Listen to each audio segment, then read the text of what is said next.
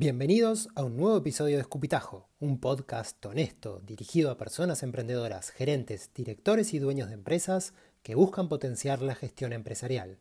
Imagínate que encuentras un mensaje dentro de una botella, la destapas y sacas un mensaje de solo 5 minutos, potente, lleno de música y de valor, un mensaje de inspiración.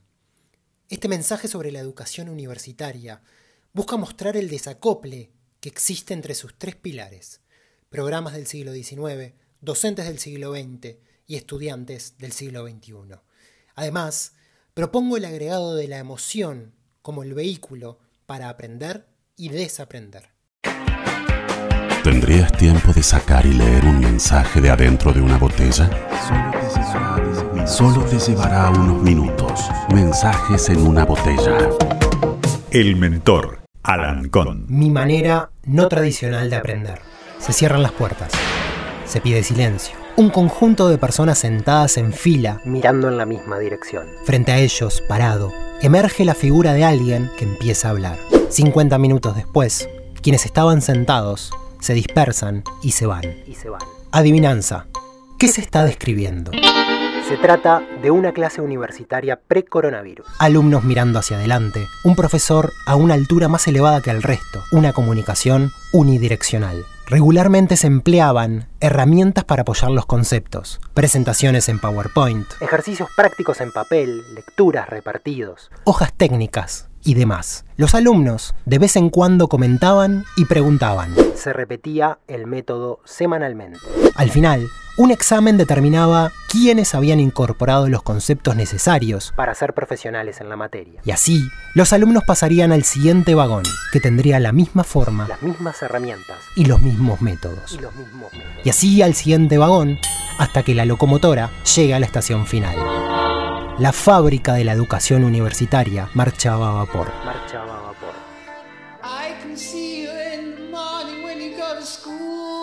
Pretendíamos utilizar un cassette para reproducir música digital. Qué mundo raro la educación que veníamos arrastrando. Completamente al revés. Estábamos usando lo presencial para lo que menos sirve.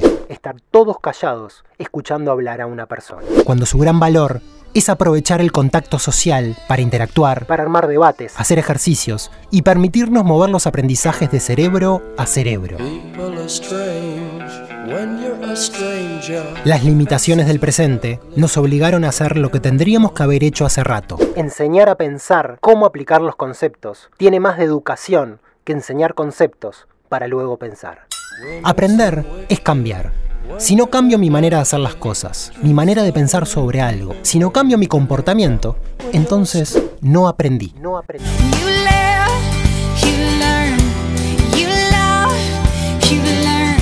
Soy docente universitario y brindo capacitaciones en empresas porque me encanta aprender.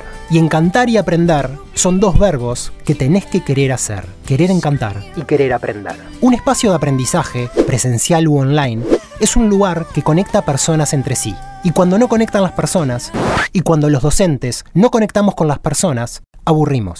Y cuando aburrimos, perdemos el valor de la sorpresa. Porque la sorpresa lleva a la curiosidad. Y la curiosidad lleva a la acción. Y de ahí, directo al experimento. Y aprender es construir tu propio experimento sobre el conocimiento. Sobre el conocimiento. No solo tenemos el desafío de aprender cosas nuevas, sino el mayor desafío es renunciar a la inercia. Al siempre lo hicimos así. A cuán fácil suele estar todo después de dedicar mucho tiempo a hacer algo.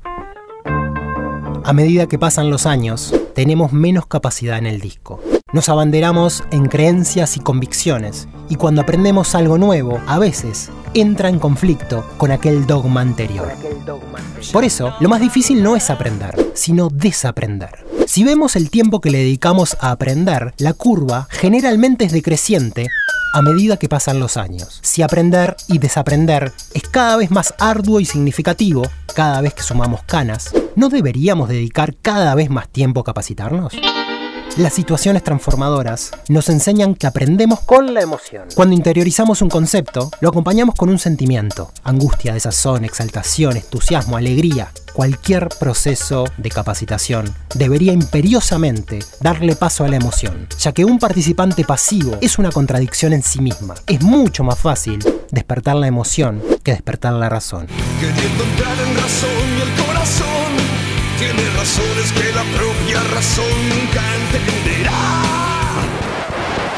La emoción es al aprendizaje lo que la pelota al jugador de fútbol.